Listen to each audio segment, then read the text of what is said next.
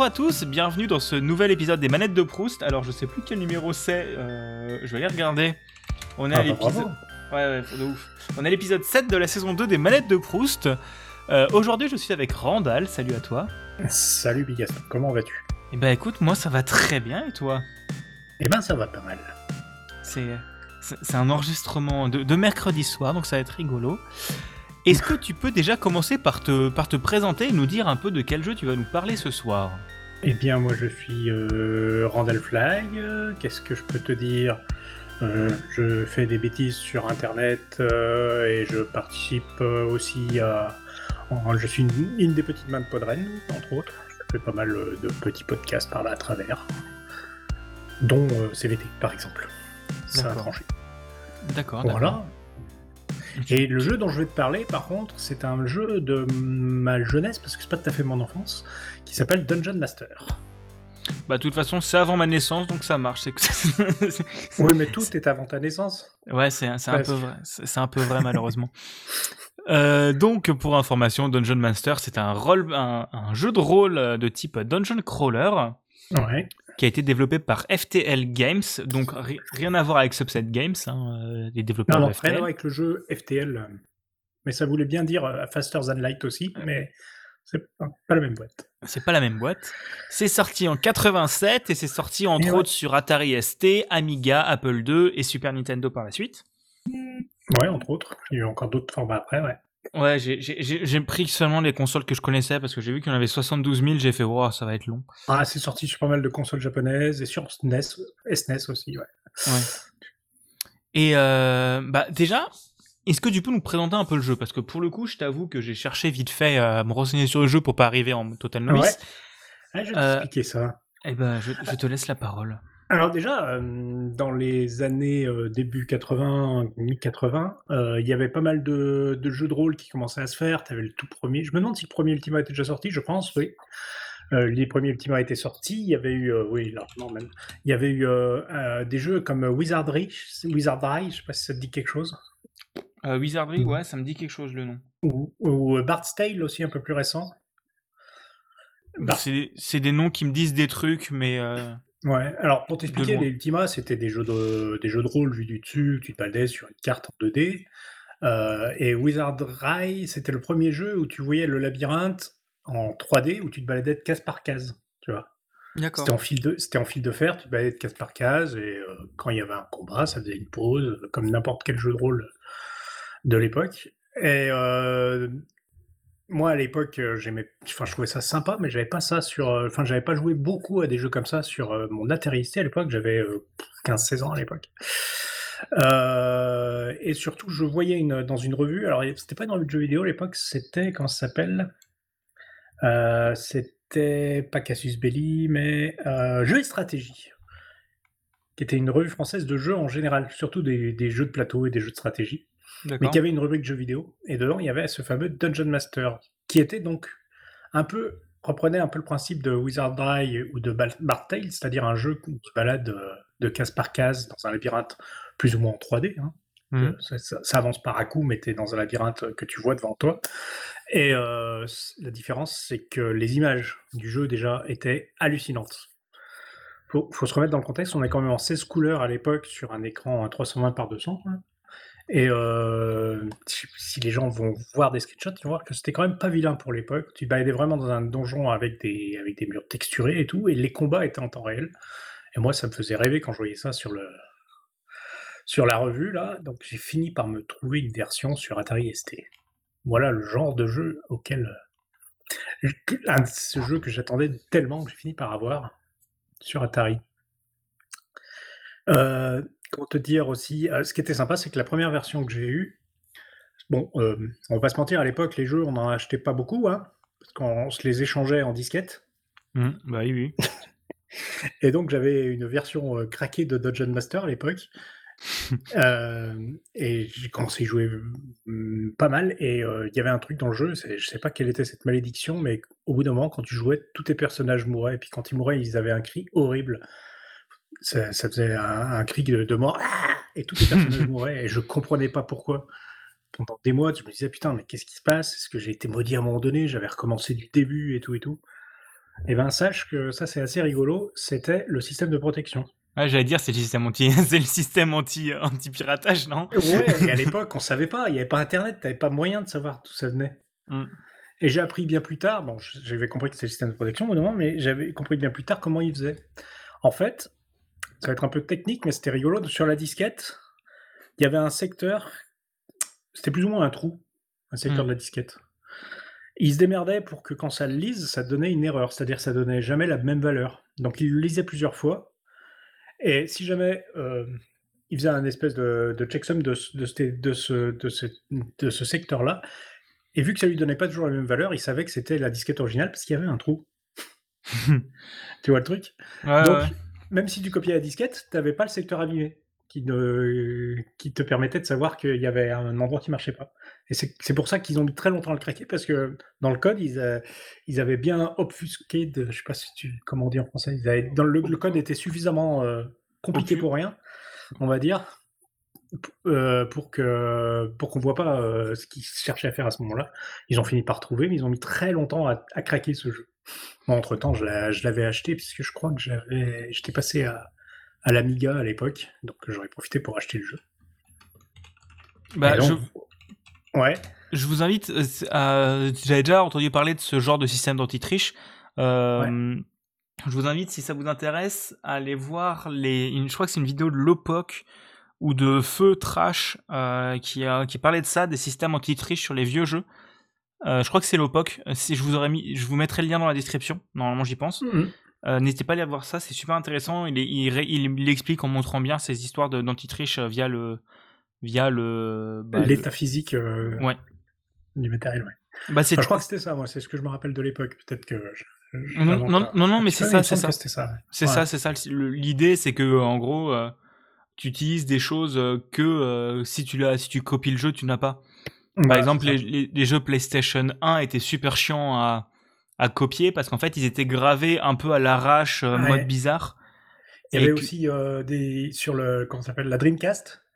Ils avaient fait des CD, c'était des vrais CD, sauf qu'ils faisaient 100 mégas de plus ou 50 mégas de plus. Du coup, quand tu les copiais, bah, tu copiais pas les derniers secteurs qui étaient vraiment à- au bord du, du disque. Ah, c'est con ça. Et petit à petit, on a eu des CD plus gros. Je sais pas si tu te souviens à l'époque du gravage de CD. Je sais pas si c'était déjà né. Mais Ah, si, euh, y a- y Gravage de CD, j'en ai eu quand même, quand même. Il y avait des CD euh, 650 et puis après des CD 700. On a même eu des CD 800 mégas. Je sais pas si tu te souviens de ça. C'est des Ah, vierges que tu pouvais graver. Bah, je me souviens des CD vierges, mais je me souviens pas de la taille. Bah voilà, les, les- par défaut c'était 650 et puis après on a pu faire plus large en trichant un peu, en récupérant sur les bords. Donc on pouvait enfin copier les jeux Dreamcast. À l'époque c'était ça la, la- la protection de base des Dreamcast. Il y avait d'autres systèmes, mais il y avait ça. Bah, pour la GameCube, c'était euh, pour la. Alors, si je ne dis pas de conneries, la GameCube, c'est avec la taille du disque parce que c'est des Ouais, mini-disques. c'était des mini des mini disques et c'était dur à trouver. ouais. Et je crois que pour les Game Boy, les premières Game Boy, c'est ils comparent en gros dans la cartouche, t'as l'image de lancement euh, avec le logo de la Game Boy. Et en gros, ils comparent avec celui qu'il a en interne dans la console. Et s'il est égal, c'est que c'est un vrai jeu. Ou si c'est pas égal, c'est un, pas un vrai jeu, un délire comme ça. Ok. Mais c'est super tout suivi. Mais Ouais, c'est super intéressant les, euh, les systèmes anti-triche. euh, Ouais. Et même sur la DS avec les cartouches. euh, pour voir si c'était des vraies cartouches et pas une R4, ils regardaient s'il y avait le module infrarouge. Ouais. sur certaines cartouches. Malin. Les ca- mais S'ils pouvaient accéder à l'infrarouge. Ouais, c'est ça. Les cartouches Pokémon, c'était comme ça. C'est ça, check si t'as accès à la partie infrarouge. Si ça n'a pas accès, c'est que c'est une R4. Et donc ça marche pas.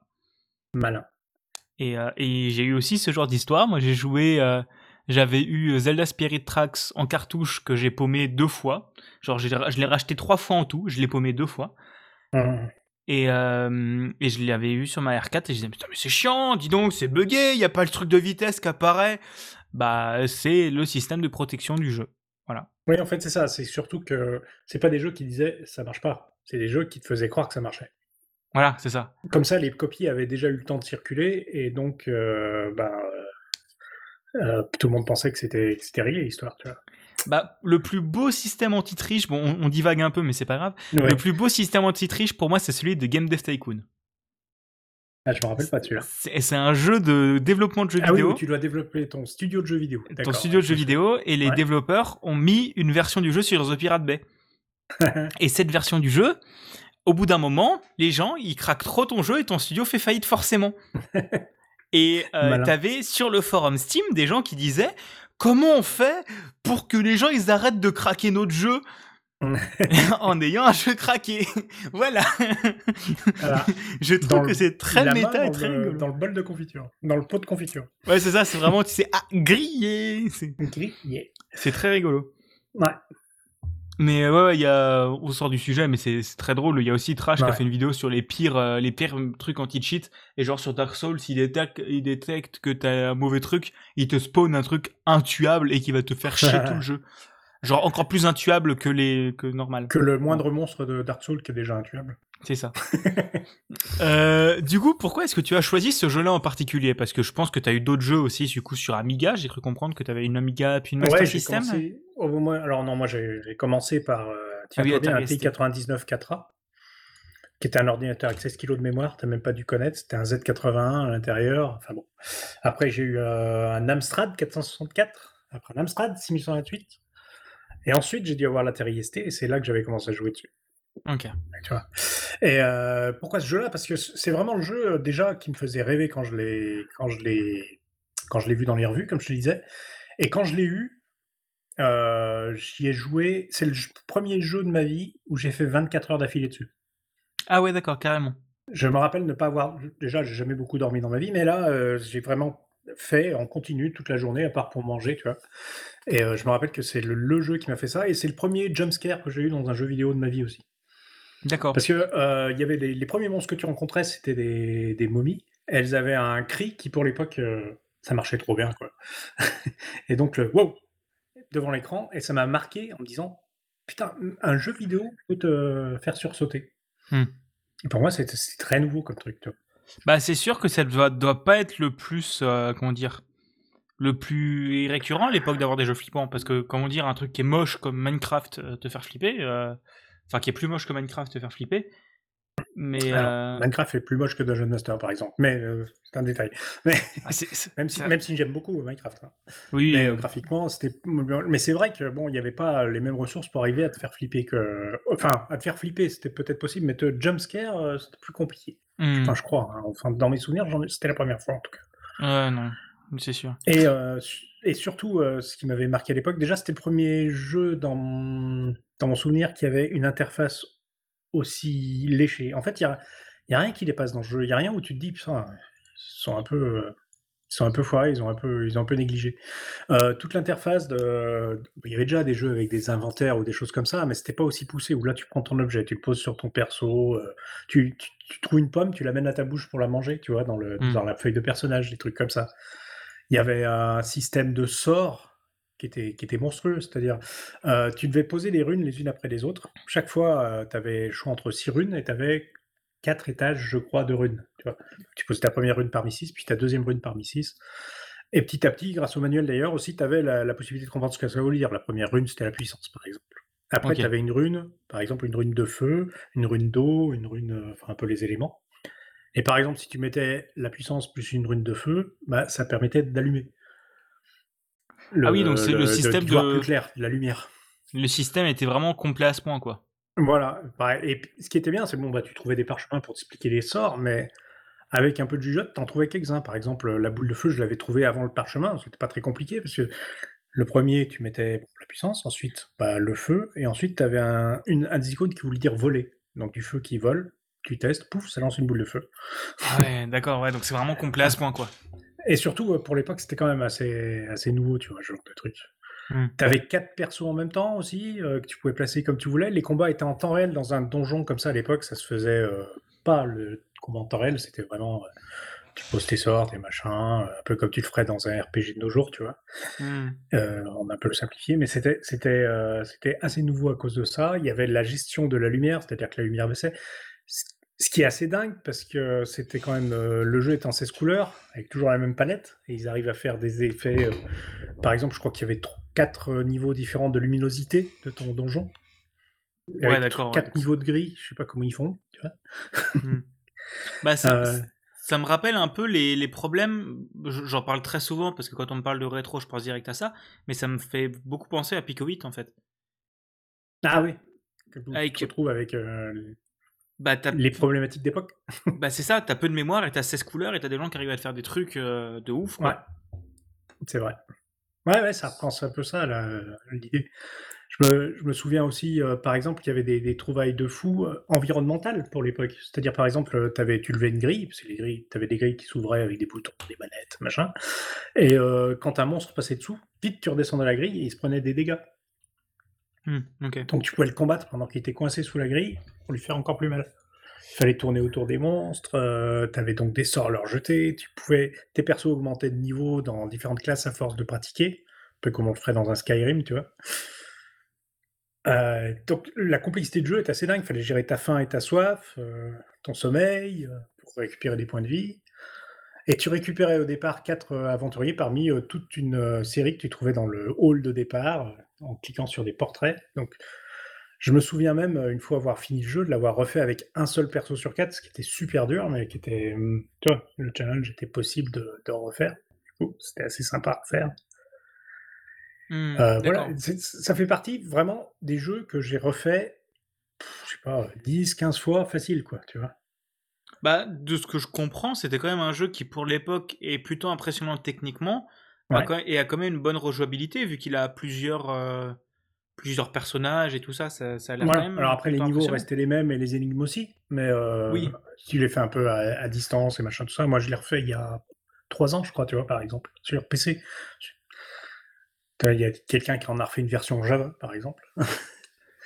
Oui, bah, je sais- je sais pas si le choix du langage est une bonne chose là. Bon, c'est pas, je- c'est pas mon langage préféré, je te l'avoue que c'est pas tes... Mais marrant, c'est marrant de voir que les types Oui. sont amusés à le refaire euh, plein de fois. Il y a des versions enhanced qui sont finalement moins intéressantes, je trouve, tu vois, qui sont un Mm. peu plus jolies, mais m- moi je les trouve moins belles en fait, parce que je trouve vraiment que celui-là il a une patte et tout. Bah, il, a dans- il est dans son jus, quoi. Ouais, voilà. Avec des systèmes de passage secret où il fallait trouver les bons boutons, des petites énigmes, euh, des objets à poser dans des cases qui déclenchaient des trucs. Enfin, il y avait- il y a, il y a vraiment un- une richesse de jeu à l'époque qui était assez terrible, quoi. Bah, je, je- de ce que je vois, ouais, ça a l'air quand même assez, assez impressionnant, quoi. Ouais. Je pense que c'est encore faisable aujourd'hui. Puis ça, ça a été euh, un truc qui est marrant, c'est qu'aujourd'hui, il y a des jeux qui sont, sont, sont inspirés. euh, Bon, il y en a eu plein à l'époque, mais récemment, il y a eu les. Euh, comment ça s'appelle? Grimrock. Je sais pas si tu avais joué à ces jeux-là. Legend of Grimrock. Qui reprend exactement le même principe. C'est un héritier direct de ce jeu. Bah, sauf que c'est en vrai 3D, mais tu te balades quand même dans case par case. Il y a eu deux épisodes. Il y a eu plein d'autres jeux de ce style. Moi, j'ai envie de me tous me les faire, les jeux de ce style. Donc, euh, je me suis presque tous fait. Donc, Bah, c'était assez sympa. Les dungeon crawlers, c'est un genre de jeu quand même assez, euh, assez vaste. Ouais. Mais les dungeon crawler, crawler euh, en case par case, comme ça, dans un donjon euh, assez rectangulaire, est un genre qui a perduré. Il y a eu tous les Eye of Beholder dans les années 90, Hmm. qui étaient basés sur les règles de AD&D, qui étaient, qui étaient pratiques. qui étaient- Moi, j'ai trouvé un peu moins bien, mais vraiment sympa quand même. C'est quoi AD&D Euh, ouais, euh, Donjons et Dragons, Ah, d'accord, ok, compris. pardon, ouais. Sur les règles de Dungeon and Dragon. Donc euh, c'était basé là-dessus. Et euh, ouais, des, des jeux comme ça, il y en a eu beaucoup et qui m'ont toujours plu, mais ce- celui-là garde euh, une aura vraiment particulière. Je me, je me suis pas posé la question de ce qui est devenu FTL après ça. Parce que bon, bah, ils ont fait une, euh, un- une extension Euh, euh, qui s'appelait Master of Chaos ou un truc comme ça, je me rappelle plus exactement, qui était un petit peu moins bien, mais qui était sympa. Ils ont mis très très longtemps, puisque je crois que c'est vers 97 euh, qu'ils ont sorti un 2. Euh, le, 98, studio, j'ai plus la date. le studio a fermé en 96. Ouais, parce qu'en 96, ils ont dû sortir le 2. Après euh, beaucoup, Ils beaucoup ont trop sorti de temps. Dungeon Master 2 en 95. euh. Ouais, bah voilà. Juste après avoir fait le, CL le 2, de- donc. Et qui était vraiment pas bien. C'était raté. Hum, ok. Ils pas avaient gardé la même technologie et tout ça. euh, ça, ça marchait euh, comme avant, mais sinon, c'était pas intéressant à jouer. Trop bordélique. Ok. Mais est-ce que tu, tu jouais déjà beaucoup à l'époque avant de tomber sur Dungeon Master? Ah ouais, bah je te dis, moi, je suis tombé. euh, mon premier ordinateur, j'avais, euh, je sais pas, 6 ans, donc. euh, donc ça faisait déjà 10 ans que je jouais presque, tu vois, à Mm. des jeux vidéo. Ouais. J'ai Donc toujours déjà- joué à des jeux. Ouais, déjà, mais il devait pas y en avoir beaucoup des jeux à l'époque quand même. Ah si, il y en avait pas mal quand même. Si, si. C'est en fait, ça avait- il y avait quand même l'aura à l'époque. Enfin non, déjà la- l'Amiga, l'Atari, c'était déjà un peu passé, mais où euh, quand tu avais un nouveau jeu, c'était fou, quoi. Tu vois, le côté waouh, nouveau jeu. Mmh. ça, c'était un peu avant. C'était encore sur Amstrad, tu avais encore ce frisson. Là, sur Amiga Atari, tu avais un nombre de jeux incroyable. En 87, euh, c'était assez effervescent le, nombre de jeux.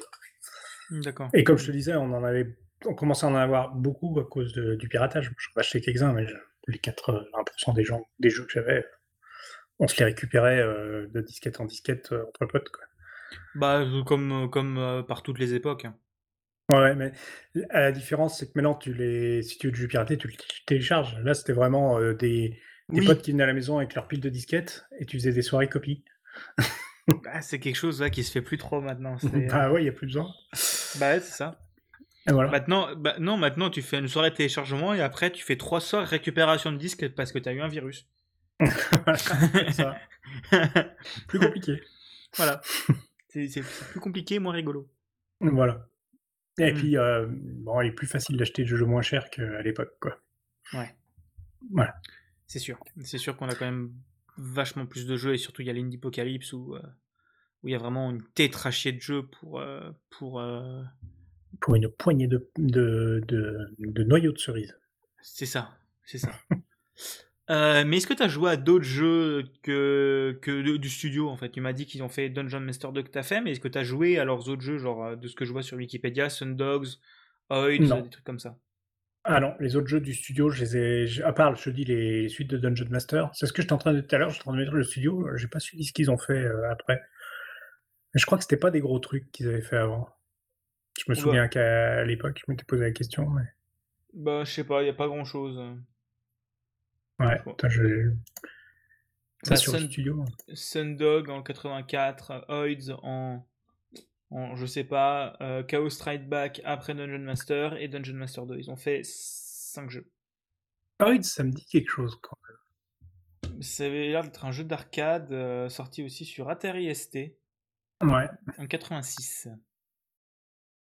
Ouais, donc. Euh... Hmm. Non, ça me dit rien pour ces jeux-là. Mais du coup, tu dis Ouais. tu disais? Euh, Non, je, viens de voir les images du jeu et c'est un espèce de, de shoot à la. de, de, de petits shoot them up euh, où tu te balades dans des. dans des. dans des grottes en fil de fer, a priori. Ok. Non, je n'ai pas joué. Et j'allais te demander du coup, est-ce que tu as joué à d'autres jeux de, de style Dungeon Crawler T'as dit que mais est-ce que tu en as d'autres qui t'ont marqué euh, autres que Dungeon Master? Alors, à l'époque, il y avait un studio qui s'appelle euh, Raven, qui était assez connu à l'époque, Raven Software, qui d'ailleurs, euh, pendant qui doit maintenant travailler, je crois, sur des trucs genre des Call of Duty ou des choses comme ça.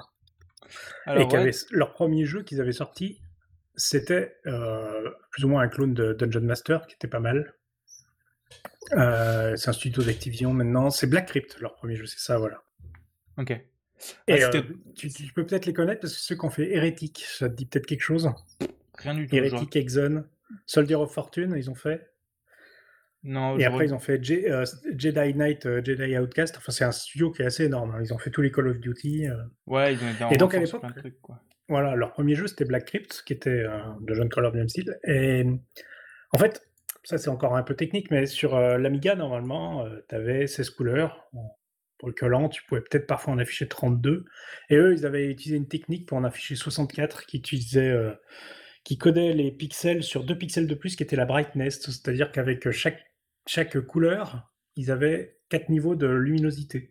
C'est une technique sur Amiga qui était utilisée souvent pour faire les ombres sous les des ombres translucides, tu vois, un peu plus sombres sous oh, les. Putain. Et eux, ils avaient utilisé ça pour coder ça en couleur. L'Amiga était un ordinateur de fou à l'époque. Bah, C'est-à-dire qu'avec les coprocesseurs, il y a des gens qui arrivent à faire des images en euh, 4096 couleurs. Alors, la limite officielle, je le rappelle, c'était 16. Ouais, mais en bidouillant. En, bidouillant, en utilisant le blitter, ils arrivaient à faire que, euh, en utilisant, par exemple, cette histoire de bits de brightness de, de pixels, et en utilisant, je crois, le blitter, le fait de faire euh, clignoter l'écran assez vite à la fréquence de la télé à l'époque, euh, ils arrivaient à tricher, à faire afficher des images en, en 4096 couleurs. Bon, c'était pas exploité pour euh, beaucoup de jeux parce que ça prenait pas mal de place mémoire et que pas mal de patates de la machine, mais, voilà, je me souviens de Black Crypt parce que il était un jeu en 64 couleurs, ce qui à l'époque était, était pas mal, quoi. Ouais, c'est, être bah, c'est sûr que ça, c'est le genre de truc qu'on a plus trop maintenant. Mais j'ai encore, j'ai encore, c'est ça, j'ai encore rabâché avec Picobit parce que j'ai vraiment l'impression que c'est ça, quoi. C'est Picobit, c'est il y a des choses qui existent dans le, dans le truc et qu'on découvre tous les, euh, tous les X temps. Genre là, on a découvert qu'en fait, il y a une deuxième palette de couleurs planquée. Il y a une autre palette de 16, 16 autres couleurs cachées qu'il faut activer en allant euh, modifier un endroit de la mémoire de ta cartouche. D'accord. Et, et, et après, tu peux, avec, en faisant des, des, des Ah, poks c'est de temps, mémoire et en dessinant au, à différents genres, tu, tu peux dire, pour, je crois, une ligne ou un truc comme ça, quelle est la, quelle est la palette que tu Et la utilises. palette? Ouais. Et donc, en gros, en bidouillant comme ça, tu peux avoir des. Tu peux dessiner du coup en 32 couleurs et c'est le genre de truc que les gens ont découvert. Ils étaient en mode Waouh, mais qu'est-ce que c'est que ce bordel? Ah ouais, c'est- exactement le genre de truc que tu voyais à l'époque sur Amiga comme euh, découverte. Quoi. Ouais, c'est ça. c'est c'est- T'avais, toute une scène à cette époque-là qui était le, les scènes des démo makers. Hmm, Je sais pas si t'as connu un peu euh, ce genre de truc. Pas du tout. J'ai connu qu'il y une avait, à l'époque, réputation. il y avait des, il y avait des démo parties, c'est-à-dire des gens qui se réunissaient pour montrer leur talent de codeur, de graphiste et de musicien en général, ça regroupait les trois. Et c'était juste une démo technique, un clip euh, fait en temps réel sur, le, sur la machine.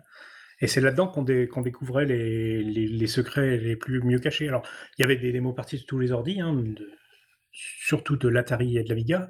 Euh, ça faisait des jolis trucs aussi sur Atari, qui avait d'ailleurs par exemple un meilleur chipset sonore. Euh, non, qui avait un meilleur, euh, des meilleures possibilités sonores euh, via le MIDI et compagnie, donc il pouvait faire des trucs amusants. Et qui avait un processeur qui tournait légèrement plus vite que l'Amiga. Mais l'Amiga, par contre, avait un meilleur processeur sonore. Hmm. Mais euh, par exemple, euh, comme c'était plein de, de copros en parallèle sur l'Amiga, on a découvert des trucs comme cette histoire des, des couleurs, on a trouvé des moyens de faire des scrolling différentiels, c'est d'avoir des parties de l'écran qui, qui, qui se baladent de gauche à droite, mais pas forcément à la même vitesse, tout en étant fluide, tu vois. Et par exemple, c'est euh, c'est dans ces démos parties qu'on a découvert les trucs les, plus fous euh, de, codage qui ont permis de faire des jeux euh, qui à l'époque étaient légendaires comme Shadow euh, of the Beast, qui avait un nombre de scrolling différentiel monstrueux, ce qui pour l'époque était, impossible sur la fiche technique de l'appareil au départ. Ouais, c'est vraiment, vraiment un, monde à part parce que maintenant c'est le genre de truc on a, on n'a pas eu de vraie révolution, j'ai envie de dire depuis ces 15 dernières années.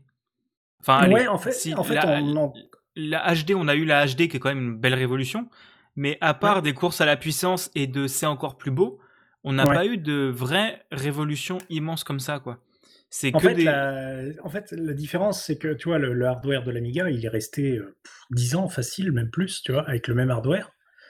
Et donc, euh, ben, t'avais pas le choix. fallait pousser à fond les, les, les, les machines. Et en plus, euh, c'était assez nouveau, les architectures parallèles. C'était pas très bien documenté, puisque même euh, les créateurs de la machine ne se doutaient pas qu'il y avait tout ça de possible. Maintenant, en fait, tu as des machines de plus en plus puissantes, mais tu as à peu près toute la documentation que tu veux pour le faire, et t'as pas besoin de chercher beaucoup plus loin que la puissance qu'on t'offre, puisque de toute façon, dans deux ans, tu en auras deux fois plus. Bah, c'est ça, Voilà. t'as de plus en plus de puissance, même si on arrive à une limite là, un peu. Ouais, Mais euh, ouais. T'as de plus en plus de puissance et surtout t'as les bibliothèques. Genre, euh, tu, euh, plus personne plus ne va.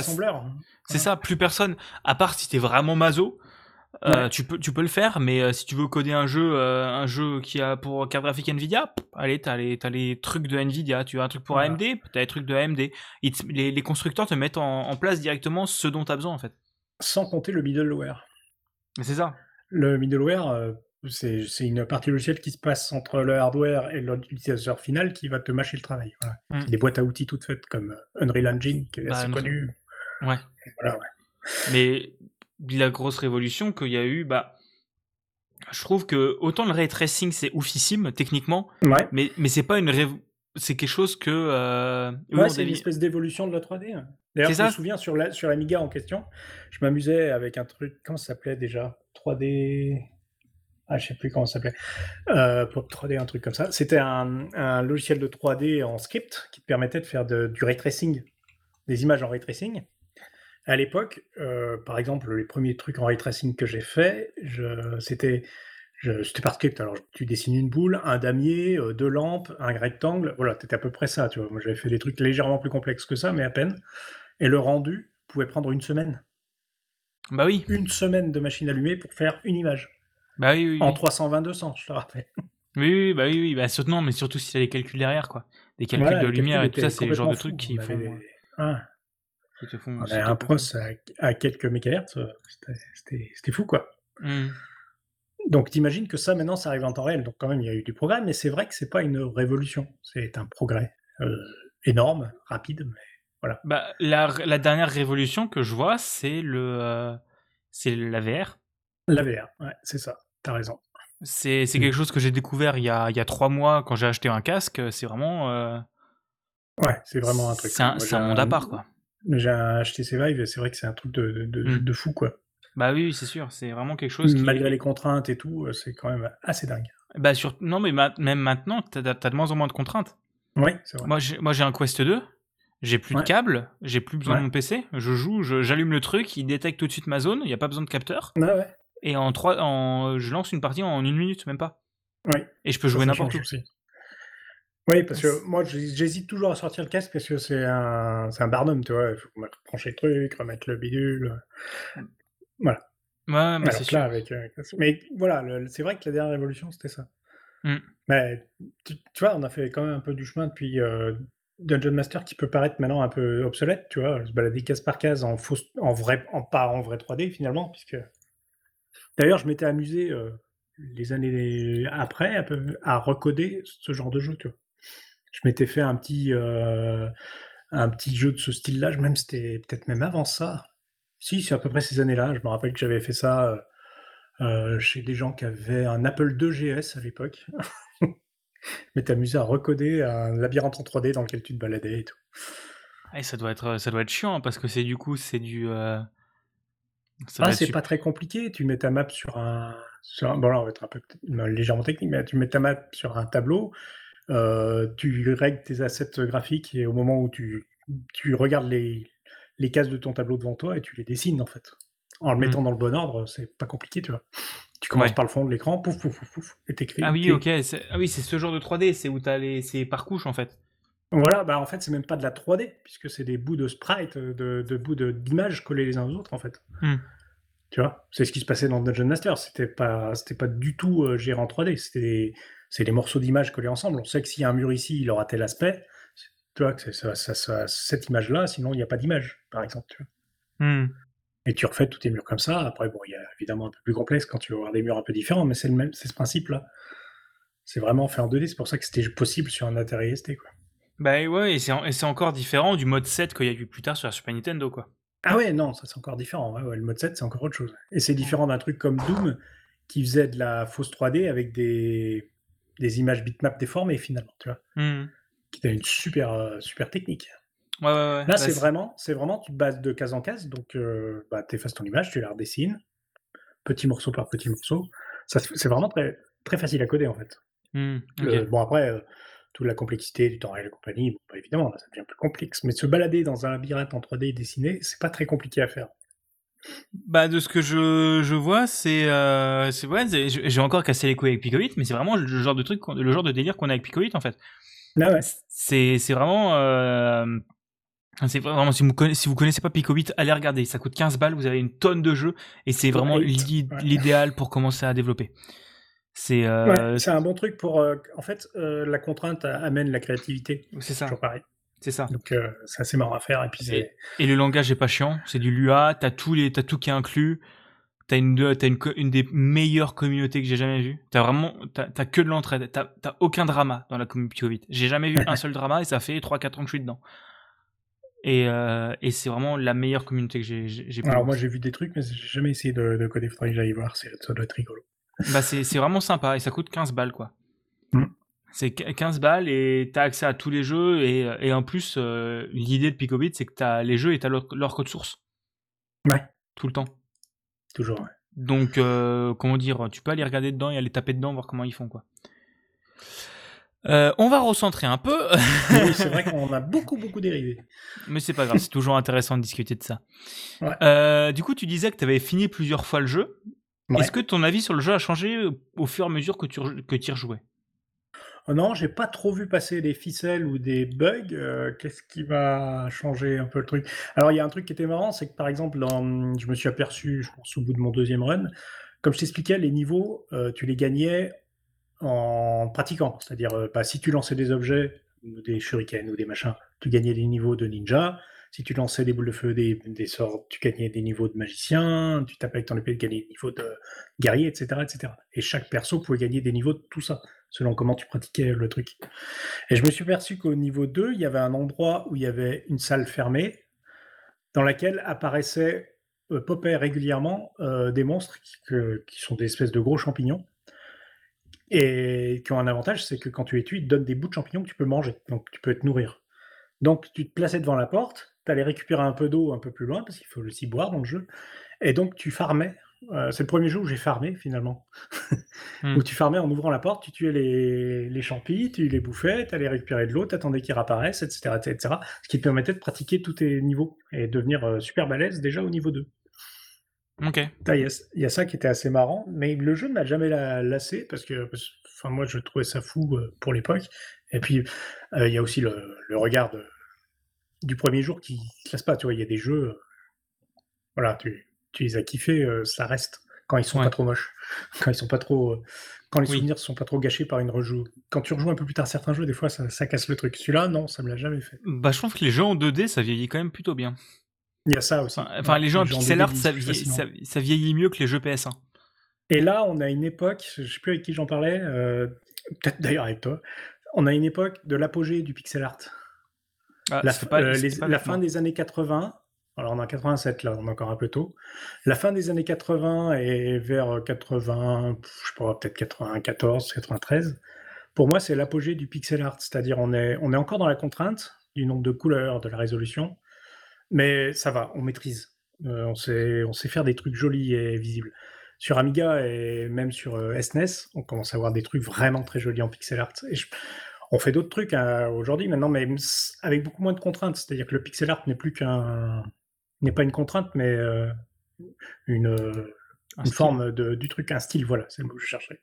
Bah, je trouve que les niveaux pixel art les plus beaux, les, les, plus beaux, les plus beaux, ça reste pour moi Super Nintendo et Game Boy Advance.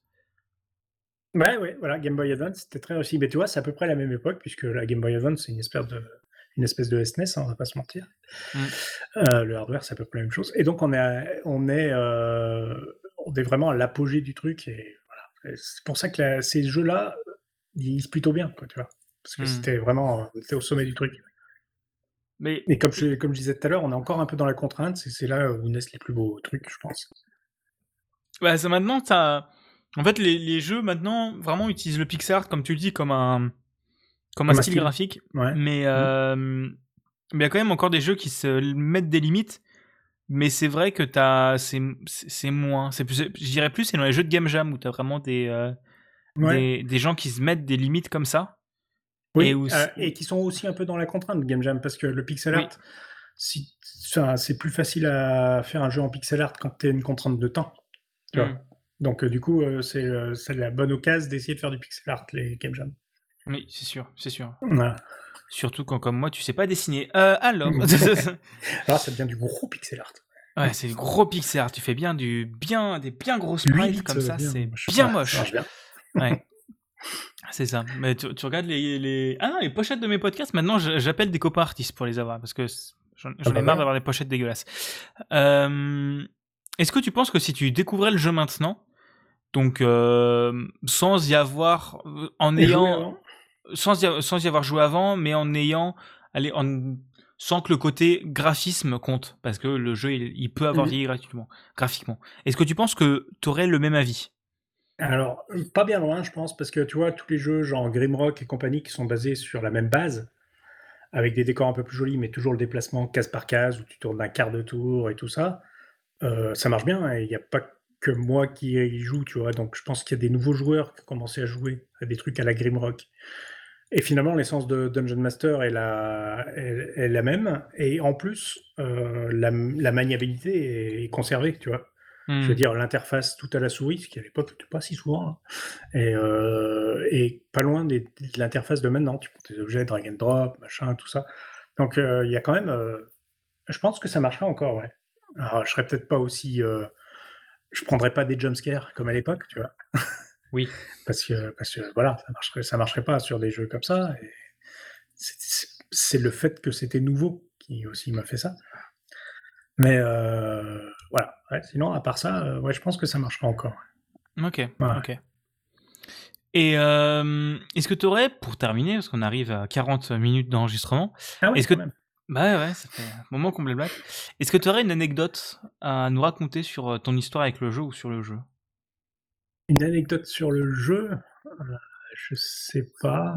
Ou sur ton histoire avec le jeu hein. Ce que je t'avais raconté sur l'histoire de, de, la protection, puis le fait d'avoir passé 24 heures dessus sans vraiment m'en rendre compte.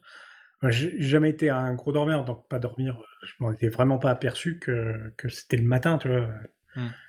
À l'époque, c'est ce que je te dis, j'avais une quinzaine d'années, euh, c'était pas souvent que je me faisais un jeu toute la nuit comme ça.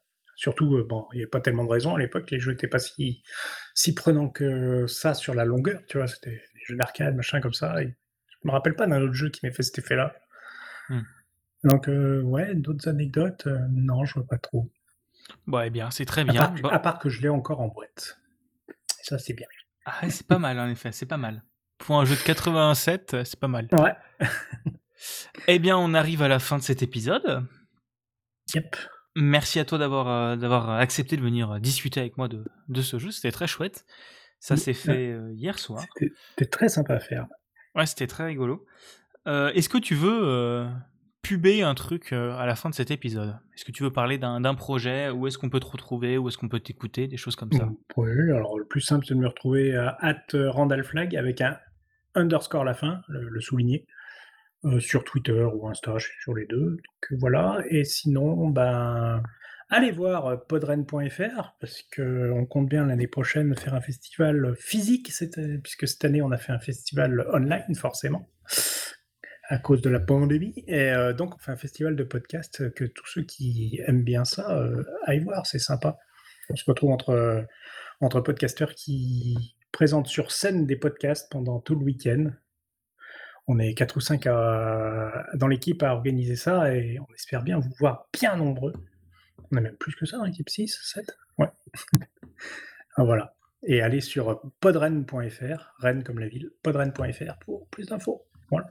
Et il y aura tous les liens dans la description. Et en espérant que je ah, puisse me euh, ramener par là-bas. Euh, ah, ça serait bien. Ouais, ça ferait plaisir. Ouais, j'aimerais bien. Euh, ça sera en avril l'année prochaine. Ouais, là, ça me manque de faire du podcast avec des gens. Là, c'est. Ouais. Ça me manque. C'est sûr. C'est plus difficile à distance. C'est sûr. Et encore, grâce à Mumble, c'est quand même. c'est quand même assez bien c'est quand même plus pratique et bien plus simple. Eh bien, merci encore et à plus. Hein. Rendez-vous le mois prochain pour le euh, huitième épisode. Ah, impeccable. Salut bah, à tous. Ciao.